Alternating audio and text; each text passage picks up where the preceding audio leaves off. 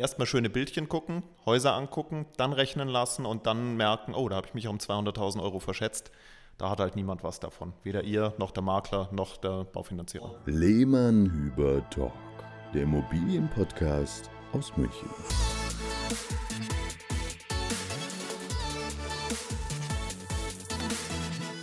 Hallo und herzlich willkommen zur zweiten Folge mit Dirk.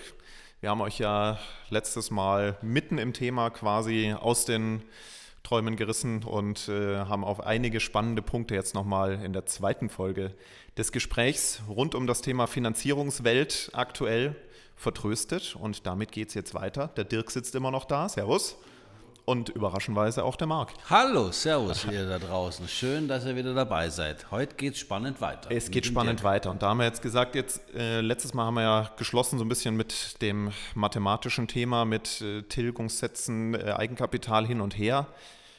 Was erlebt ihr denn gerade so in den Gesprächen mit kaufwilligen oder finanzierungswilligen Kunden? Haben die wirklich gerade ein Gefühl für die neue Zinslandschaft, was man sich leisten kann?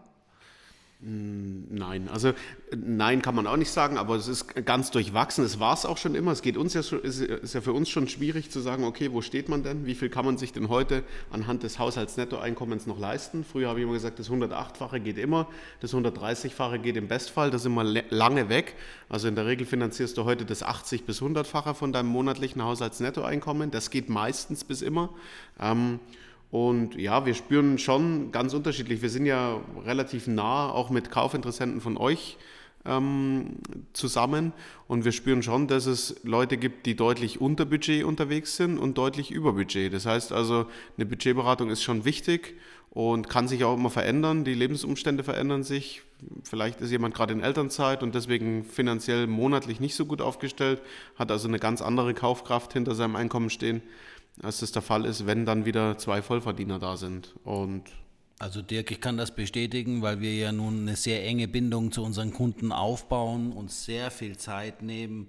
Und ähm, gerade der Faktor Zeit ist wichtig, auf, für Aufklärung auch zu sorgen beim ersten Kundenkontakt, den wir haben. Also bei Lehmann Hüber war es schon immer so, dass wir uns wirklich für jeden Kaufinteressenten, Verkäufer, Mieter, Vermieter Zeit nehmen, um einfach eben äh, etwas mehr zu bieten als nur eine Tür aufsperren und dann sich etwas anzugucken. Und in den letzten Monaten verstärkt natürlich, bin ich selbst auch unter Sebastian, der Aufklärer, der erstmal den, äh, die, die, das richtige Timing aufsetzt bei den Kunden, indem ich die richtigen Fragen stelle und ganz oft schicke ich sie erstmal zu dir. Ja, das so, macht ja auch Sinn, ja, weil, weil, weil sie, sind, sie, sind, ja. sie, sie, sie wären bei der Besichtigung am falschen Ende. Ja, du musst dir eh die halbe Stunde Zeit nehmen. Also ja. ob du dir jetzt die Zeit nimmst für die Besichtigung, äh, für ein Objekt, was er nicht, sich nicht leisten kann, oder vielleicht sogar für ein Objekt, was er besichtigt, obwohl er sich deutlich mehr leisten kann, die halbe Stunde von dir und vom Kunden. Mit Anfahrt sind es schnell zwei Stunden, die sind meistens weg. Also von daher kann sie die Zeit, auch, ne, die Zeit ja auch nehmen, ihn aufklären und ihn erstmal genau. dahin vorbereiten, dass er auch nach den richtigen Immobilien schaut und sich die richtigen Immobilien anschaut. Und da es große Unterschiede gibt zwischen Banken, gibt es ja auch sehr große Qualitätsunterschiede zwischen den Baufinanzierern äh, Finanzierungsvermittlern. Und da ich ja weiß und deine Arbeitsweise kenne und die von Bianca Schweizer, deiner Mitarbeiterin, ähm, und der Lisa Gell, äh, deiner Assistentin, äh, um keinen zu vergessen, wei weiß ich, dass sie bei dir so gut aufgehoben sind, dass eben die, die, die die, die Basis für den richtigen Einkauf auf diesen gerade etwas undurchsichtigen Immobilienmarkt, wo die Preise noch von gut bis böse gehen, wenn du dir heute ImmoScout und andere Portale anschaust, gibst du ja schon so eine erste wichtige strategische Ausrichtung. Ich bin dann immer noch da mit Sebastian als Makler und Begleiter. Vielleicht nicht das mit dem Haus, auf das er angefragt hat, aber uns ist es halt auch wichtig, unsere Kunden in die richtige Richtung zu manövrieren mit qualitativen Partnern, um, und jetzt kommt wieder mein Lieblingssatz, das richtige Ziel zu erreichen, weil viele rennen echt los und machen was? Schauen sich Objekte an. Und bei mir gibt es das nicht, weil ich, eine meiner ersten Fragen ist, Wann haben Sie dann das letzte Mal mit einem kompetenten Berater in Sachen Baufinanzierung das aktuelle Zinsniveau in dieser Budgethöhe mal besprochen? Und da kommt ganz oft die Antwort, ja, das ist jetzt schon ein halbes Jahr her und äh, das geht schon irgendwie. Und äh, damit kannst du, damit kann ich dann arbeiten, aber damit kannst du jetzt vielleicht manchmal für das Objekt nicht mit dem Kunden arbeiten und der tut sich ja selbst keinen Gefallen damit. Erst rechnen lassen, dann besichtigen, dann äh, Kaufangebote machen, weil wir merken, wie der Marc richtig sagt, jetzt sehr oft aktuell so die andere Reihenfolge. Erstmal schöne Bildchen gucken, Häuser angucken, dann rechnen lassen und dann merken, oh, da habe ich mich um 200.000 Euro verschätzt da hat halt niemand was davon. Weder ihr, noch der Makler, noch der Baufinanzierer. Und vor allem, wir haben es in der letzten Folge gehabt, äh, äh, ein bisschen Prosa über dich, Dirk und baufikompass.de, dass du ja nun auch als strategischer Partner, also ich sage es meinen Kunden immer so, du sitzt mit dem Kunden auf der Seite des Tisches, wo der Kunde sitzt, auf der anderen Seite sitzen 400 Banken.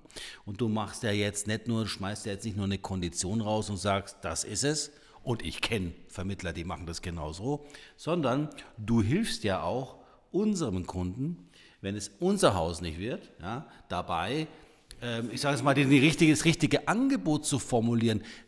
Ganz viele Kunden wissen gar nicht, dass sie mal so eben ein Angebot machen können bei einem Makler, der einfach mal einen wilden Wunschpreis eines Verkäufers online nimmt um den, um den Auftrag vielleicht auch zu bekommen. Ne? Es gibt, ja, gibt ja, viele Makler, die haben, wieder, ja, die haben kein, ja, die haben kein Konzept oder die haben jetzt, keine Ahnung, ich meine, ihr macht einen Podcast, was habt ihr von dem Podcast? Ihr macht Leute schlauer, ohne dass äh, unmittelbaren Ertrag damit äh, in Verbindung steht. So nett sind wir, gell, Sebastian? Ja, genau. Ich sag's immer, wir sind so nett. Ja, und äh, ja, wenn du es so sagst, dass ich praktisch mit dem Kunden auf einer Seite sitze, dann sind da 400 Banken und auf der anderen Seite des Ufers, also wenn man es mal äh, auf einem Fluss äh, skizziert und wir sitzen im gleichen Boot, also du setzt mich wie auch immer ich mit dem Kunden ins gleiche Boot komme, mal durch eine private Empfehlung, mal durch eine Maklerempfehlung, ähm, wir sitzen im gleichen Boot, schauen auf der einen Seite nach 400 Banken und auf der anderen Seite nach vielleicht 400 Maklern. In München gibt es 700 Immobilienmakler bei Immobilien Scout. Das ist vielleicht auch eine Zahl, die man nur für den Münchner Markt nehmen kann. Bei Immobilien Scout ja, ich glaube in Summe sind es so um die 2000. Ja, okay, aber bei Immo Scout, das ist eigentlich, wo sind die anderen 1300? Die haben einen Gewerbeschein und sonst nichts. Ja, genau.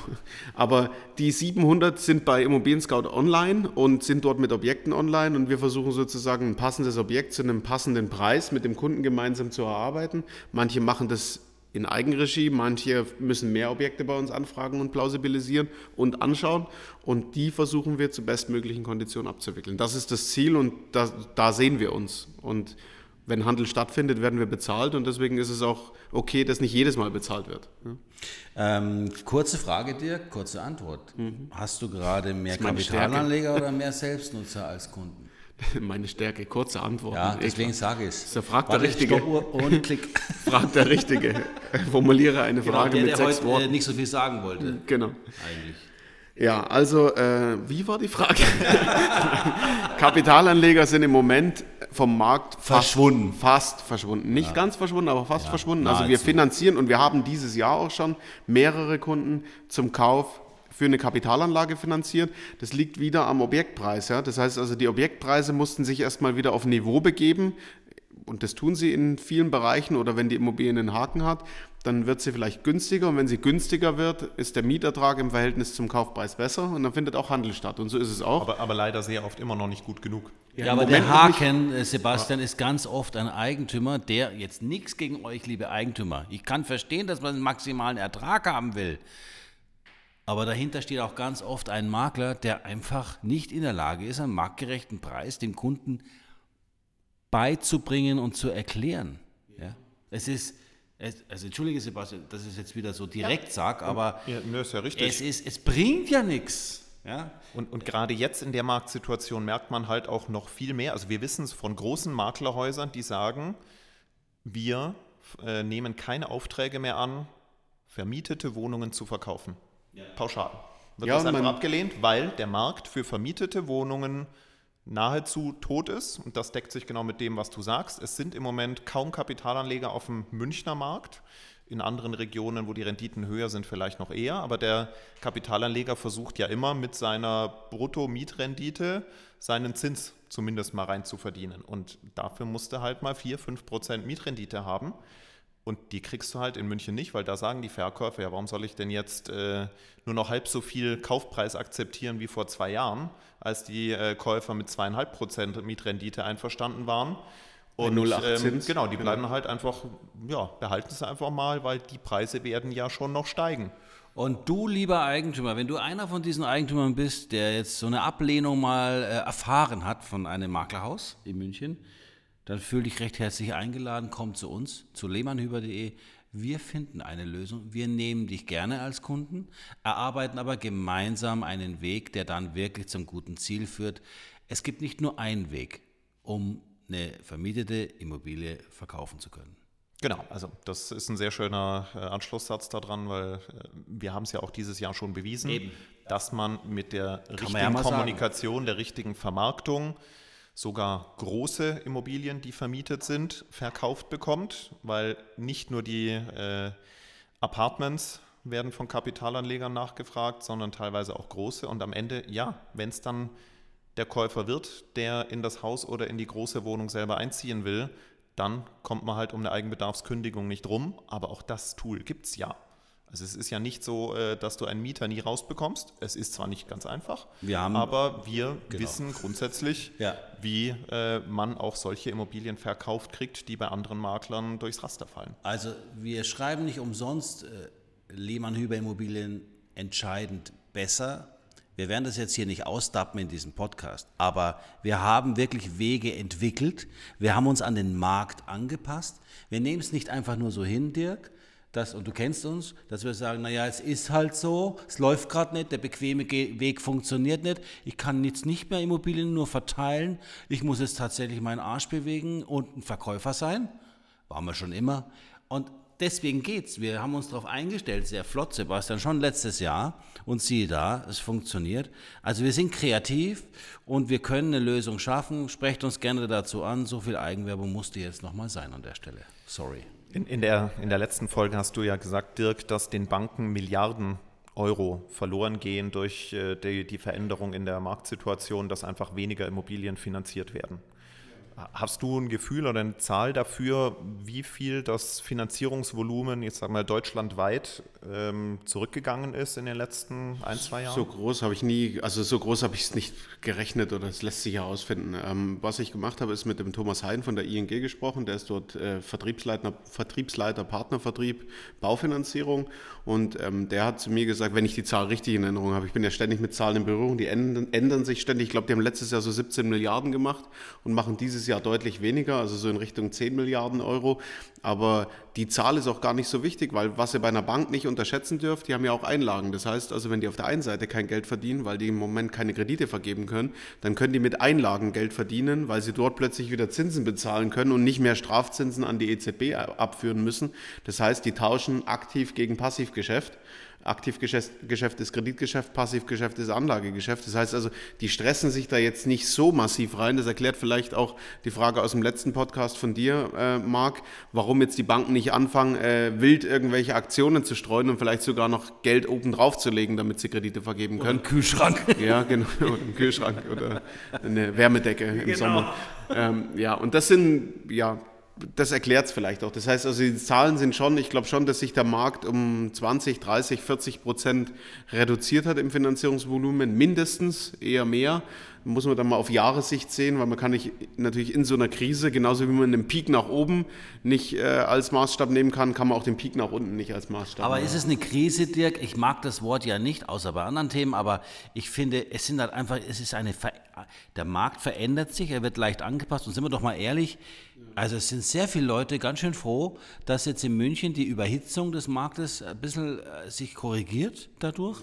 Und wir jetzt wieder in wirklich, also wenn ich diese 60er Jahre, 50er Jahre Buden in Schwabing gesehen habe, wo nichts gemacht ist, die aber einen Zwölfer kosten, also 12.000 Quadratmeter gekostet haben und die Leute ne, kopfschüttelnd irgendwie trotzdem gekauft haben. Ja, Ja, und Ähm, das ist aber also ja der Punkt. Also du sagst, äh, die Leute, es gibt Leute, die freuen sich, dass der Markt abkühlt. Ich sage immer, sind es auch die Leute, die wirklich davon betroffen sind? Haben die einen Vorteil daraus, dass der Markt abgekühlt sind? Oder bleiben die weiter in den nächsten 30 Jahre zur Miete, wo es dann eh wurscht ist, ob die Bude jetzt 6 oder 12 Naja, die, die meckern hast du immer, das ist ja, mittlerweile ein bisschen eine Kultur geworden äh, in Deutschland. Aber letztendlich ist der, waren wir schon in einem heißen Markt unterwegs, im europäischen Vergleich nicht. Ja, aber es, es, es, meck, es meckern ja weiterhin dieselben. Also äh, meistens sind es dann, also die Verkäufer haben bis vor einem Jahr nicht gemeckert. Äh, Das, das kann man, glaube ich, relativ klar so sagen. Aber die Käufer haben gemeckert, weil die Preise so hoch waren. Jetzt meckern die Käufer, Gott sei Dank nicht alle, aber es gibt halt immer noch die, die Zinsen so sagen, jetzt gehen zwar die Kaufpreise runter, aber in Relation zu meiner Monatsrate äh, kostet es mich jetzt noch mehr als vorher. Und jetzt merkt man erstmal, wie egal nahezu die hohen Kaufpreise waren, wenn ich das Geld für 0,8 Prozent bekommen habe. Ja, und das, jetzt steigen halt vielleicht auch Mieten, weil die Nachfrage dazu steigt. Nur das war- vielleicht, es ist ja, so. Ja, das war mein Argument war immer und das stützt am Ende den Kaufpreis. Stellt euch vor, es würde noch weniger Nachfrage auf Mieten geben, dann würden die Mieten fallen. Wenn die Mieten auch noch fallen würden, würde das Kaufpreise noch weiter nach Dann, unten dann treiben. hätten wir eine Abwärtsspirale. Also letztendlich Genau. werden die Preise, die wir Stabilisiert jetzt haben, werden steigenden Mieten. stabilisiert, genau, im Wesentlichen durch steigende Mieten. Ähm, was einerseits für den Kapitalanleger, der noch da ist, halt bedeutet, er kann einen Teil seiner höheren Finanzierungskosten wieder über höhere Einnahmen refinanzieren. Und für diejenigen, die zur Selbstnutzung kaufen, die sagen halt, okay, wenn es Mieten ja jetzt auch noch teurer wird, dann beiß ich halt in den sauren Apfel und akzeptiere teurere Zinsen und kaufe trotzdem. Dirk, weil du gerade hier sitzt, äh, diese Mieteinnahme, die jetzt auch eine Bank kalkuliert, die war ja in der Vergangenheit, auch in München, äh, ist sehr konservativ. Ist, Kommt auf die Bank an. kommt auf die Bank wieder an? Okay, klar. ortsüblich wird War meine Erinnerung nur so, wo ich dann gestaunt habe, sag mal, was? Also ich meine, wir sind in München, hallo. Ja, da bist dann du zu- mit, hast du dann zu du viel- mit 14 Euro ums Eck und da habe ich erstmal äh, Ja, hast du gelacht. zu viel ING-Geschwafel von mir gehört? Das sind halt dann 6 Euro in der Republik und 9 Euro in München. Und das ist immer noch so. Das macht die ING immer noch so. das gibt's aber, nicht. Ja, klar. Wo weil- wohnen die denn? Na, die, nein, aber, genau. Genau, die haben ihre Wurzeln in Holland, aber die, haben, die arbeiten über Pauschalen, die pauschalisieren alles, um ihren Kreditprozess schlank zu halten, wird alles pauschalisiert, die setzen bei dir auch nicht 756,83 Euro für eine Krankenversicherung an, sondern die machen auch das pauschal. Und damit sie das vor der BaFin rechtfertigen können, müssen sie eben auch Mieteinnahmen pauschal ansetzen, außer du kannst einen Beweis dafür bringen und legst einen Mietvertrag vor. Aber woanders musst du den Mietvertrag vorlegen und manchmal hat man ja noch keinen Mietvertrag, weil man vielleicht ein Objekt erst kauft und es noch unvermietet Neubau. ist oder weil man selber noch in der Wohnung wohnt und ein anderes Haus kauft oder eine Wohnung kauft und damit noch kein Mietvertrag verfügbar ist. Ja. Und für diese Situation rechnen wir mit oder rechnen die mit niedrigen Mietansätzen, kalkulatorischen Ansätzen, aber andere Banken, Stadtsparkasse, Kreissparkasse, Commerzbank, die nehmen das, was ortsüblich ist. Und wenn ortsüblich 18 oder 20 sind, dann kann man die da auch ansetzen. Nochmal ganz kurz zurück zum, danke Dirk übrigens, Äh, nochmal ganz kurz zurück zum Thema Meckern. Ne? Der Verkäufer, der heute, also vielleicht die letzten Jahre überlegt hat zu verkaufen, vielleicht den Break-Even-Point verpasst hat vor eineinhalb Jahren, 2021. Vielleicht noch? Oder hat er ihn verpasst? Er hat ihn verpasst, heute hat er ihn schon verpasst. Also hier nochmal ein kurzer Hinweis äh, von uns Maklern und Vermittlern. Äh, die auch, wir sind auch schon über zehn Jahre unterwegs in dieser Branche und äh, wenn man Und, das und so selber Eigentümer und Vermieter. und selber Eigentümer, danke, genau, Sebastian. Und es ist ja wirklich so, der Blick macht es ja auch manchmal aus. Schaut euch doch einfach mal an, wie die Entwicklung war der letzten zehn Jahre, wenn ihr so lange die Immobilie schon besitzt. Welche Riesensprünge ihr damit gemacht habt. So, und jetzt geht es gerade mal, ich sage jetzt mal, um die 20 Prozent zurück, ja, auf ein Niveau von 2019. Ist richtig, Sebastian? Richtig. Kommt, auf die Kommt drauf an, wie gut an. eingekauft hast. Wie ein Jurist, Richtig, der sagt genau. auch immer, es kommt drauf an, Herr Lehmann. So, ähm, und, und ja, von 100 Prozent in 10 Jahren sind wir jetzt bei 80 Prozent Steigerung. Aber 80 Prozent Steigerung, Leute, hallo, wo kriegst du denn das sonst? Ne? Also wenn du nicht irgendwie wahnsinnig Bitcoin-Glück hattest, ja, da, das sprengt es natürlich manchmal, was man so Ja, und, ja, aber noch viel, Auch auf- viel Auch volatiler. da kommt es auf den Einkaufspreis. Auch da kommt's genau. Ich habe letztens, also ich habe heute was gelesen, da hat einer seine Festplatte weggeschmissen und hatte da eben einiges drauf, wäre heute 350 Millionen wert. Keine Ahnung, warum er die weggeschmissen hat, bei mir liegt sie nicht. Weißt du, was das Schlimme ist? Es freut sich kein anderer drüber. Es ist nämlich weg. genau. Auf jeden Fall, also das wollte ich nur noch mal sagen zum Thema ähm, unsere Gespräche, Sebastian, mit vielen Eigentümern und damit korrigieren wir eigentlich ganz oft noch mal den Blick und so die innere Zufriedenheit, weil man, man hat wirklich viel mitgenommen. Und wer vor über zehn Jahren gekauft hat, Sebastian, der hat ja mal richtig was richtig gemacht. Ne? Ja, und der ist immer noch vorne. Außer er hat Aber vor über zehn vorne. Jahren schon den Also, absolut falschen Preis ja. bezahlt. Aber da müssen wir schon. Und wenn er heute zum richtigen Preis, vielleicht auch mit uns, verkauft, dann hat er ein Top-Ergebnis und auch wirklich eine tolle Entwicklung mitgenommen. Ja. Da muss, muss man nicht traurig sein, jetzt äh, 20 Prozent weniger als 100 oder 120 Prozent plus mitzunehmen.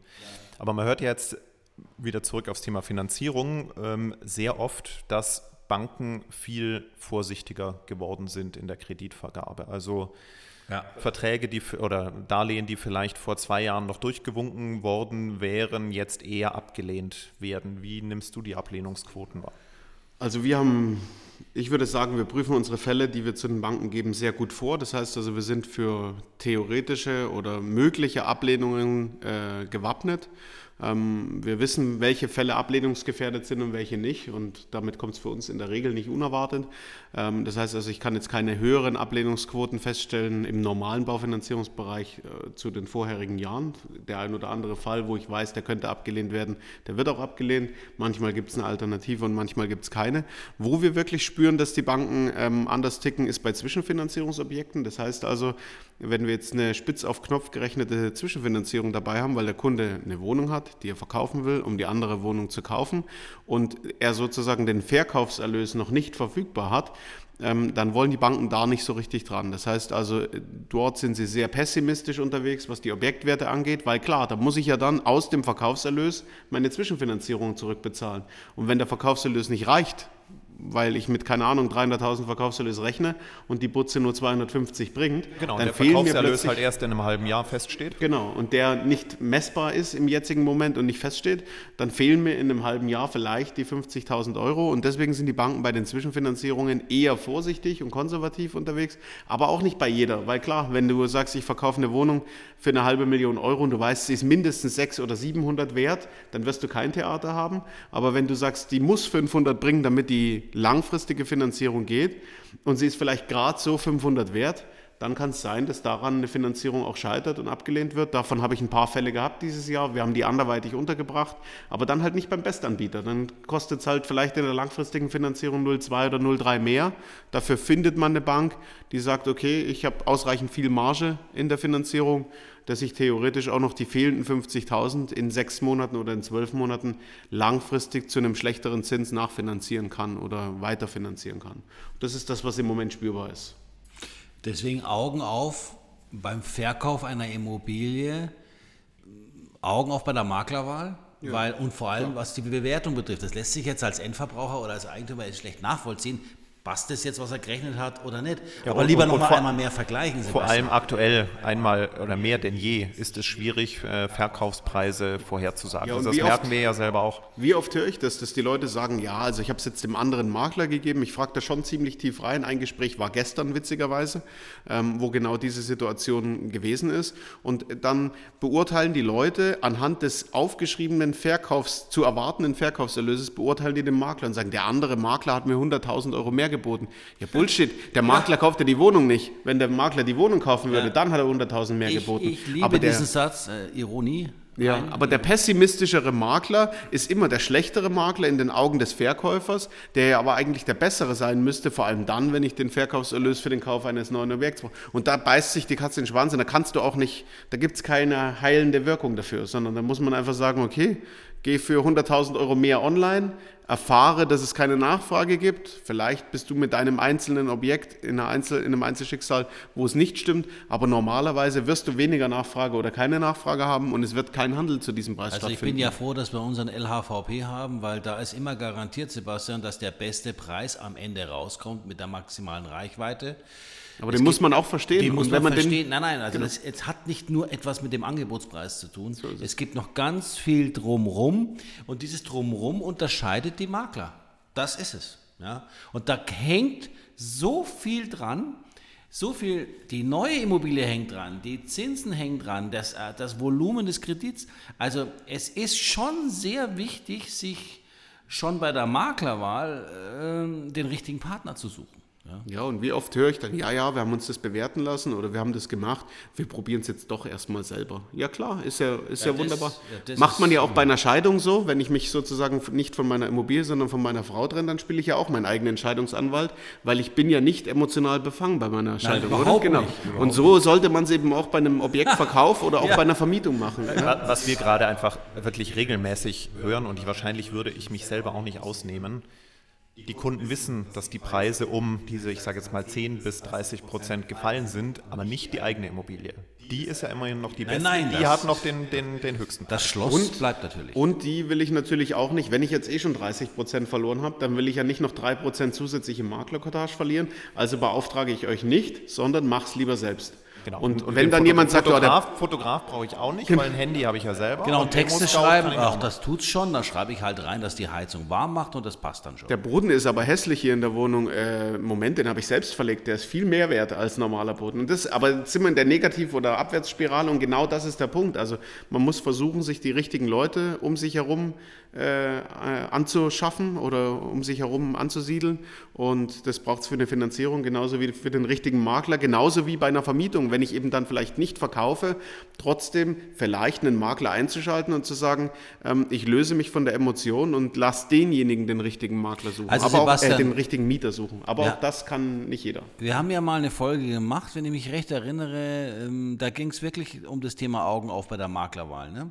Äh, weiß ich, welche Folge es ist. Ich habe Schaut, schon me- mehrere gemacht. Also schaut die, mal die nach. Tod, sieben Todsünden haben wir mal Ja, gemacht. die sieben Todsünden. Also wir haben zu dem Thema schon wirklich mal ausgeholt. Und ich sage es jetzt nochmal, heute wichtiger denn je, den richtigen Partner zu haben, sei es für die Baufinanzierung oder auch vor allem dann, wenn du Eigentümer bist für Das den ist ja auch Verkauf. zu Hause so. Also du brauchst überall den richtigen Partner. Oh ja, genau. Aber du musst auch die richtigen Fra zu wissen, welche Fragen du stellst, weil es ist schon schwierig, wenn du das erste Mal verkaufst, du gehst ins Netz, suchst dir einen Makler und wirst erschlagen vor lauter Aussagen und denkst dir, naja, der ist jetzt, hat aber eine schöne Farbe und der hat ja 100 Mitarbeiter, das muss der Beste sein. Oder der hat 300 im Angebot, das muss ein toller Makler sein. Also, wenn man die richtigen Fragen stellt, dann findest du den richtigen Makler, ansonsten kommst du zu uns. Es ist letztendlich Bauchgefühl, weil du hast ja keinen, also als Laie hast du ja keinen objektiven Rahmen dafür, was ist jetzt ein richtiger Makler, was ist der richtige Preis aktuell, was ist der Baufinanzierer, der nicht nur auf seine Provision, sondern für mich auf, den beste, auf die beste Finanzierung schaut. Du musst es einfach ja, ein bisschen auf, auf dich selbst vertrauen, Bauchgefühl gucken, wer überzeugt einfach am meisten. Das Wie ist ja du- Marktwirtschaft, wie- das schafft ja, jedem aber Marktanteil. du Das machst, ist eben nicht machst doch einfach ist. so, wie würdest du einen Oldtimer kaufen, den du dich nicht auskennst. Du nimmst einen Moment, Fach- Das, Sebastian- das ist, das ist absolutes Thema für jeden unserer Hörer. Genau. Sebastian, kurze ich- Seitenwette, wie ich wie meine, wahrscheinlich- meine Flügeltüre. Also, Wie wahrscheinlich ist es, dass wenn der Markt eine Metapher bringt, dass sie mit das Autos ist ein zu tun Auto, hat? ja. Aber vielleicht kommen wir mal wieder ein Ich bisschen, verstehe äh, gar nicht, was ihr meint. bevor wir jetzt gleich in die Glaskugel schauen und äh, sagen, wo die Zinsen äh, in einem Jahr sind. Noch die letzte Frage, Bearbeitungszeiten der Banken. Was muss man denn aktuell ungefähr einplanen? Ich weiß, jede Bank Zurück ist zum anders, Oldtimer. Wie war das noch mit dem Oldtimer? Also, ähm, ja, Bearbeitungszeiten sind im Moment relativ kurz bei den meisten Banken. Ein paar Banken brauchen länger, wenn sie Haben wir gerade nichts zu tun gerade, Dirk. Nee, kann man so pauschal auch nicht sagen, weil manche sind ja auch mit sich selbst beschäftigt. Die Deutsche Bank hat jetzt gerade die Postbank äh, vollständig implementiert und damit auch die DSL-Bank. Das heißt also, da kann es schnell sein, dass eine Bank äh, handlungsunfähig ist, weil sie einfach mit sich selbst beschäftigt ist. Ähm, genauso, keine Ahnung, eine Commerzbank hat ihr Geschäft zentralisiert in Hamburg. Das heißt also, die machen auch die Baufinanzierungen nicht mehr in den einzelnen Filialen, wo dann vielleicht eine einzelne Filiale überlastet war oder nicht, ähm, sondern braucht dort im Prozess einfach länger, weil das System, in dem sie jetzt arbeiten, äh, Dirk, ungewohnt ist. Wo sind ja. wir jetzt? Zwei Wochen, drei Nee, Wochen? weniger. Vier? In der Regel eine gute Woche. Ach, wirklich? Ja. War schon mal anders, ne? Ja, wir haben manchmal auch zwei Wochen. Kommt drauf an, wo der Preis der Bank liegt und wie viel Geschäft sie dadurch vielleicht auch generiert. Also ich sage jetzt mal ein bis maximal zwei Wochen. Wenn dann noch ein Gutachter notwendig ist, je nach Kreditsumme, dann vielleicht drei Wochen. So, hier ist die Glaskugel. Wir haben Warte, gerade beide warte. nochmal äh, aus unseren äh, Uso- oder Wodkaflaschen getrunken, Ja. bevor wir jetzt hier in die Ja, warte mal, ich stelle die Glaskugel jetzt zum Dirk. So. Ja. Zum Thema Zinsentwicklung fragst du zehn Leute, kriegst du zehn unterschiedliche Meinungen, ungefähr 50-50 äh, zwischen Zinsen werden Richtung 5 gehen, andere sagen Zinsen werden Richtung oder unter 3 gehen. Was ist deine Meinung und warum? Was sagt deine Glaskugel? Also ich glaube, dass wir uns nicht nachhaltig über vier äh, hin entwickeln. Also wir werden vielleicht die vier immer wieder mal kratzen und sehen. Aber ich habe einfach Hoffnung, dass die Währungshüter vor äh, kriselnden Banken zu viel Angst und zu viel Respekt haben und deswegen äh, das, den Fuß vom Gas nehmen. Das müssen die Amerikaner tun. Die machen das im ersten Schritt, die Europäer ziehen nach. Ähm, uns Europäern ist ja eine Euro-Dollar-Parität wichtig, vor allem uns Deutschen, wenn man das so will. Wir sind Exportweltmeister, das heißt also, uns ist es wichtig, dass unsere Wirtschaftsgüter den gleichen Wert und den gleichen Einkaufspreis halten. Das heißt also, das ist ein großer Faktor in der Zinsentwicklung, denke ich. Ähm, das zweite Thema ist Staatsverschuldung, äh, gerade im europäischen Raum durch die Corona-Krise nicht besser geworden. Alle haben viele teure Maßnahmen umgesetzt und damit noch mehr äh, Schulden gemacht. Jetzt haben wir eine Inflation, die bekämpft werden soll mit Zinsen. Aus meiner Sicht sowieso nicht so richtig nachvollziehbar, weil diese Inflation entsteht ja an der russisch-ukrainischen Grenze und ist ja künstlich geschaffen. Das heißt also, wie soll ich diese künstlich geschaffene äh, Inflation mit Zinsen bekämpfen? Davon gibt es auch nicht mehr Gas zu besseren Preisen und das sieht man ja auch, dass dort auch eine, eine andere Entwicklung eingetreten ist jetzt in den letzten Monaten. Dass also die Energiepreise, die ja laut Medien wiederum der Hintergrund dafür waren, warum so eine steile Inflation da war, äh, jetzt wieder weg ist. Also die Argumentation bleibt weg. Trotzdem, ich war jetzt am frohen Leichnam mit meiner Tochter und meiner Frau und meinem fünf Monate alten Sohn äh, im Schwimmbad und habe eine kleine Portion Pommes gekauft für 4,50 Euro. Wo ich mir denke, ja, wenn ich da 20 Jahre weiter denke, was sollen die kosten? 15 Euro? Äh, oder, äh, und deswegen sage ich, diese, das schwingt da alles mit rein. Welcher Warenkorb wird bemessen? Wie werden Inflationsquoten tatsächlich gefunden? Also meine Meinung, ich glaube, wir werden uns hoffentlich in Richtung 3 oder vielleicht sogar 2,5 entwickeln. Das wäre meine große Hoffnung. Glauben daran, weiß ich nicht, ob ich noch kann. Ähm, aber ich denke nicht, dass wir in Richtung 5 laufen. Glaubst du, wenn es jetzt mal einen Zinsschritt nach unten gäbe von, ich sage jetzt mal einem Prozent, da müsste doch, das müsste doch den Motor hier wieder anwerfen ohne Ende. Also da, dazu kommen wir gleich, wenn wir dann noch über die Kaufpreisprognose ja, reden. Ja. Wenn es schnell geht. Also die Frage ist, Jetzt stell dir mal das vor, es gibt so einen Ruck wie bei, als es hochgegangen ist. Es gäbe jetzt einen Ruck nach unten. Das Angebot der Warenkorb Immobilien in München ist voll. Das Angebot ist dreimal so hoch fast wie vorher. Die Angst bleibt ein bisschen, weil ja alle zu viel Nachrichten lesen oder ja, ja. Äh, über Social Media bestrahlt werden. Aber wenn, das, wenn man das ausklammert und wir, sage ich mal, innerhalb von drei Monaten ein gutes Prozent fallen, dann äh, kann ich mich vor Anfragen nicht retten in der Zeit, glaube ich. Und ihr auch für die inserierten ja. Objekte. Ich, ich, also ich schließe mich da mal an. Ich mein Bauchgefühl geht auch Richtung ähm, Zinsen gehen runter. Ich glaube nicht, dass es schnell geht, sondern es wird langsam gehen. Also Gleichbleiben reicht ja erstmal. Sollen halt Gleichbleiben genau. reicht, reicht erstmal, wird aber den Markt nicht befeuern, sondern es wird nur wieder auf dem aktuellen Niveau für ein bisschen besseres Gefühl ja, sorgen. Da müssten wir bei 3% dann liegen. Ne? Genau, also ich, ich würde auch sagen, dass wir in einem Jahr irgendwo so um die 3% ähm, Finanzierungszins liegen. Das wäre toll. Weil, aber einfach eher durch die ja, auch fallende toll. Inflation. Toll, fallende Inflation und ja, damit eben auch fallende Zinsen ist so mein Gefühl. Und ja, das, das würde dann, da schließe ich jetzt mal schon meine zweite Prognose an, würde dann, glaube ich, auch das Preisniveau bei den Immobilien wieder relativ nah an die Höchststände treiben auch wenn, also ich glaube, wir sind uns einig, dass die Zinsen sehr lange nicht unter 2% oder auf, äh, gar auf 1% fallen werden. Das kommt also, drauf an, das kommt drauf an. Wenn okay. die Banken, wenn große Banken kriseln würden, nicht nur kleine, die geschluckt werden können, nehmt die Credit Suisse, die da von der UBS über Nacht, übers Wochenende übernommen wird. So ein Deal hätte es vor 20 Jahren nie gegeben, dass das innerhalb von so kurzer Zeit entschieden wird. Da siehst du, wie viel Angst dort herrscht ähm, mit, wir hauen da einen Deckel drauf und klatschen nochmal drauf, damit es auch wirklich tot ist. Muss drin bleiben in der Tonne, wo wir es reingestopft haben. So fühlt sich's an. Und ähm, deswegen ja, weiß ich nicht, ob nicht auch eine Nullzinspolitik wiederkommen kann, weil wer hätte 4% für möglich gehalten? Also ich hätte alles, was ich besitze, verloren, wenn mir einer eine Wette angeboten hätte. Da bleibe ich dabei. Ich, ich, erinnere mich noch an die ähm, Gespräche mit dir, als wir 2018, 2019 für meine Immobilienfinanzierung überlegt haben, was mal jetzt für eine Zinsbindung, wann ist da ähm, der Break-Even, wie hoch müsste der Zins dann sein? Und da hast du mich gefragt, glaubst du wirklich, dass der Zins ähm, 2028 bei, ich weiß nicht genau, dem und dem ist? Und haben wir beide gesagt, nee, äh, sicher nicht. Ja. Aber gut, das, das ist eben genau das, was jetzt den Markt in die Richtung bewegt hat oder erstmal diese Schockstarre im letzten oder Ende oder im zweiten Halbjahr 22 ausgelöst hat.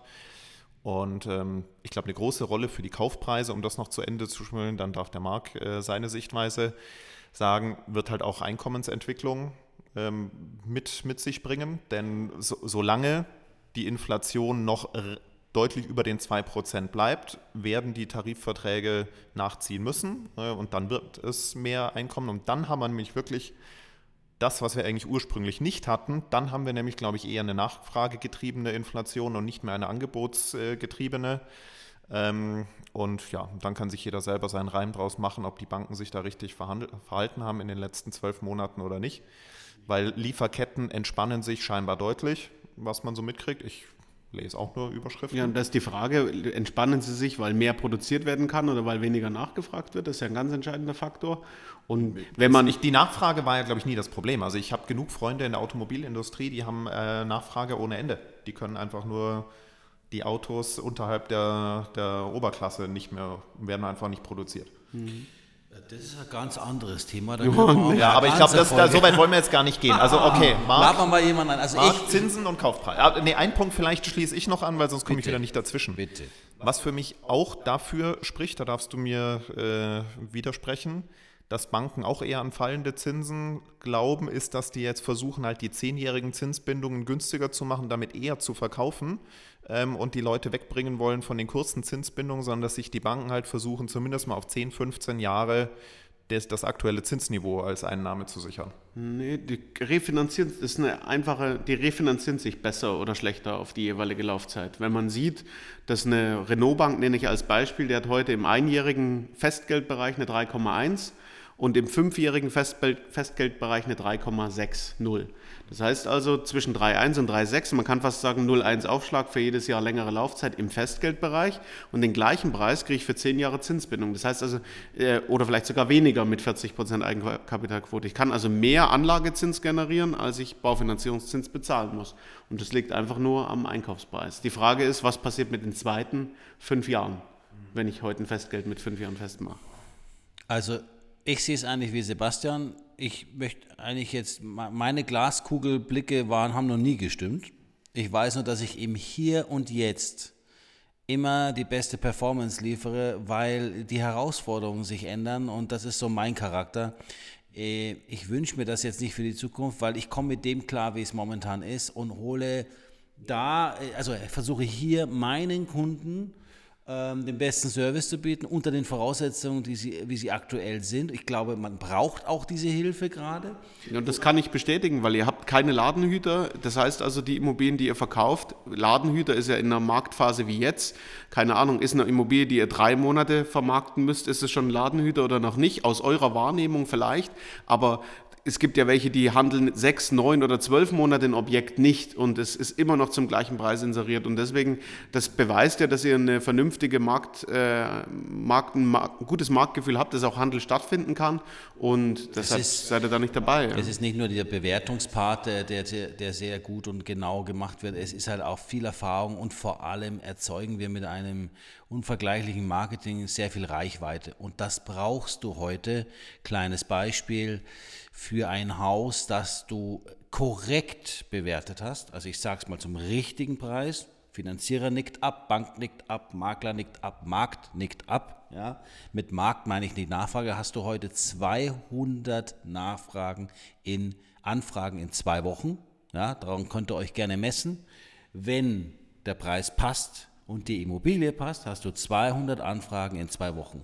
Aber Entschuldigung. Und das ist genau ja, ja. das, was du dann immer sagst. Die braucht man aktuell auch. Die braucht man aktuell auch. Jetzt nehmen wir mal 25 Besichtigungen, die ich daraus mit den Kunden mache, die wirklich Lage geprüft haben und äh, motiviert sind zu besichtigen. Ja, nicht alle die Anfragen sind ja motiviert, ja, das sind ja auch oftmals so Klicker. Und, und die, Quote die, Quote ist aktuell deutlich ja.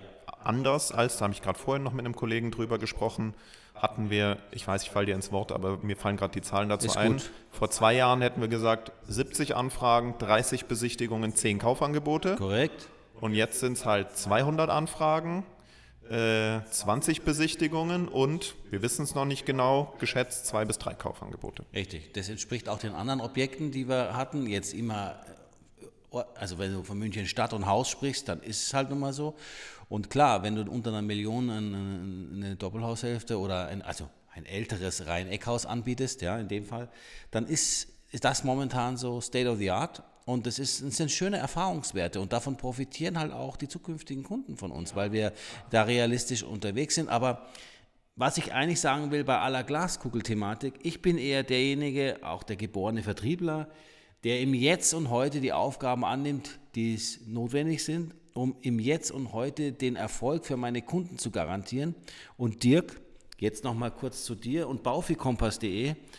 Für mich bist du eben die, die, die, die, die hervorragende Symbiose dazu, denn der Kunde, der heute nicht kauft, aber jetzt einen Running Credit hat, der in drei Jahren ausläuft oder in fünf, der ist genau, den schicke ich auch zu dir, weil er braucht. Ja, du kannst ja jeden zu mir schicken. Ich schicke sowieso jeden zu dir, aber das weißt du ja. Aber er braucht ja jetzt diese Expertise, weil die Bank lässt ihn gegen die Wand laufen, weil sie damit Geld verdienen. Aber ja, du, oder weil sie es nicht rechnen können oder keine Meinung haben. Ja, das du weißt ja, das ist schon nicht einfach, weil du, du, du beschäftigst dich eigentlich nicht mit dem Thema, wenn du nicht gerade was kaufst. Oder das Thema Schulden machen für eine Immobilie ist halt ein bisschen, und jetzt kann ich nur jedem empfehlen, ja. Selbst wenn ihr jetzt, schiebt das Problem nicht beiseite, selbst wenn ihr jetzt in fünf Jahren äh, erst äh, einen Folgekredit braucht, unterhaltet euch auf jeden Fall mal mit Baufi Kompass, denn mir hilft es genauso für meine Themen, die ich habe, wenn ich mit dir quatsche, Dirk. Und ähm, ich empfehle das mittlerweile sehr vielen Kunden und es ist wirklich so, dass du auch eine gewisse, einen gewissen Fahrplan machen kannst. Und wenn es nur ein Fahrplan ist, der da heißt, mach doch jetzt statt der Sonderrückzahlung, äh, Sondertilgung, legst Geld, lieber legst an, Geld an für 3%. Und in dir kann man immer fragen, wo es gerade mal was sexy Zinsen gibt. Ja? Also von daher, du bringst einem auch nochmal auf andere Ideen. Ja, ich setze ja, eine Wiedervorlage und rufe dich an, Das würde man von einem ist, normalen ja. Baufinanzierungsberater, wir werden ja auch immer ganz gerne in eine Schublade gesteckt als Makler, da kriege ich wieder einen Hals. Nein, ihr dürft mehr erwarten vom Dirk Langer, vom Baufikompass. Ihr könnt genau solche Themen mit ihm auch besprechen. Nein, er ist kein Vermögensberater, will er auch nicht sein, aber er ist halt ein verdammt guter Stratege und kann euch rechts und links neben der Baufinanzierung eben gute Tipps geben. Und Sebastian und ich, sind wirklich froh, dass wir mit dir so eine tolle Zusammenarbeit haben. In das dem Sinne, kann ich mein, das war mein Schlusswort zur Glaskugel. Ja.